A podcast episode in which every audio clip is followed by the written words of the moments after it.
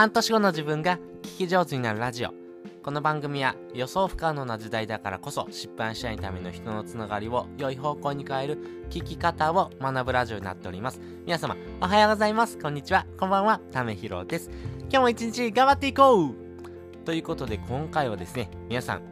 毎日幸せ見つけてますか？やっぱりですね、えー、幸せが増えるとですね、えー、心があったかくなりますし、やっぱりですね、やっぱり幸せというもの、何よりですね、えー、生きる糧になっていくと思います。皆さんですね、えー、普段あの生きにくい世の中でですね、え、常に疲弊している人も多いと思いますけども、まあ、この小さな幸せというところをですね、増やしていくとですね、自分自身のですね、え、気持ち、そして、え肉体的なところも含めてですね、やっぱりちょっと幸福感がですね、増えていきますんで、まあそういったコツをですね、え日常に取り入れる3つのですね、ポイントをお話したいなと思います。1つ目、笑う。2つ目、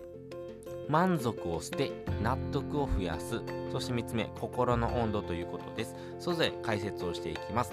まず1つ目笑うということですねまあ幸福だから笑うのではなくてですね笑うから幸福なのだというふうにですね言われております。笑うということからですね幸福というのにですねつながっていくっていうふうなことがですね、えー、昔の人が言われてますね。まあつまりですね毎日笑う回数が多いほどですね幸福であるというふうに言われています。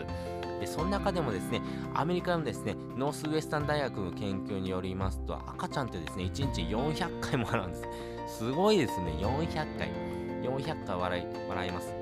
ただですね35歳をですね過ぎるとですね笑う回数1日に笑う回数っていうのがですね15回に減ります。めちゃめちゃ減りますよね。そんな中ですね、笑いの効果のですね、研究を行ったあその内容をですね、お話しておきますと、まずですね、えー、被験者がですね、お笑いのですね、動画とホラーの動画を見せてですね、その後パズルとかですね、えー、問題回答のテストをですね、解いてもらうというふうなですね、えー、試験を行いました。それによってですね、お笑いのですね、動画を見た後の方がですね、ひらめきの度合いがですね、多くですね、スコアが高かったということがですね、分かってます。つまりですね、笑うということからですね、頭の回転が良くなる可能性があるというふうにですね、えー、いろんな研究でも言われているということですね。なので、笑うというところはですね、自分自身のですね、心を満たすだけでなくてですね、頭の回転にもつながっているというふうな研究がありますんでね、皆さんですね、普段、えー、自分がですね、えー、好きなこと、そして自分がですね、え心の拠り所になること、ここをですね、えやっぱり増やしていく。これがですね、結構ポイントになってくるかなと思いますし、それによってですね、頭の回転、え、がですね、えー、鍛えられるのであればですね、ぜひチャレンジしてみてください。で、2つ目です。満足を捨て納得を増やすということです。これどういうことかと言いますとですね、えーと、満足っていうのはですね、基本的に他人と比べてですね、満たされるものというふうにですね、思いませんか？満足感っていうのはですね、何かと比べてっていうことですね、他人とかですね、物とかと比べてですね、えー、納得いったかどうか、まあ、これをですね、お話しするということがですね、大きいかなと思います。まあ、例えばですけども、この満足、えー、そうだな、例えばお買い物に行った時に何か一つですね、えー、まあ、プレゼントされるということですよね。まあ、そういったですね、おまけでこれ、えー、つけときますねとかって言われるとですね、えこの満足感っていうのも増えていきますよね。でもですね、これってですね、何かと比べてなので、常にですね、えー、対象になるものがですね、必要になってきます。それがですね、他人と比べてですね、えー、自分の方が優位であるというふうな満足感かもしれませんし、まあ、こういったものをですね、常にですね、探していくとですね、やっぱり心がですね、あれ、これが足りない、あれが足りないっていうことがですね、えー、ちょっと分かってくるというところですね。なので、この満足感というところはですね、何かと比べる、まあ、要は他人と比べるというところでですね、自分をですね、えー、まあ、満たしてあげるというふうな行為なんですけども、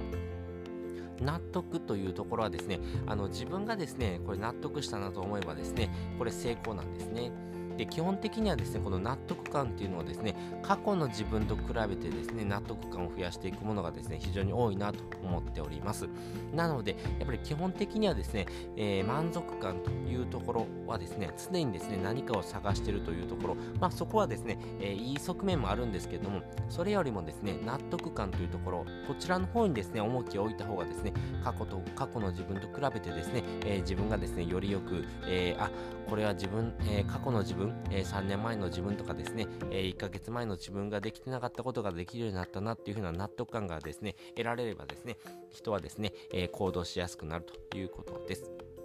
です。3つ目です、えー、心の温度ということです。例えばですけども、田舎に行くとですね、人が暖かく、都会に行くとですね、人が冷たいと思うことってないですか？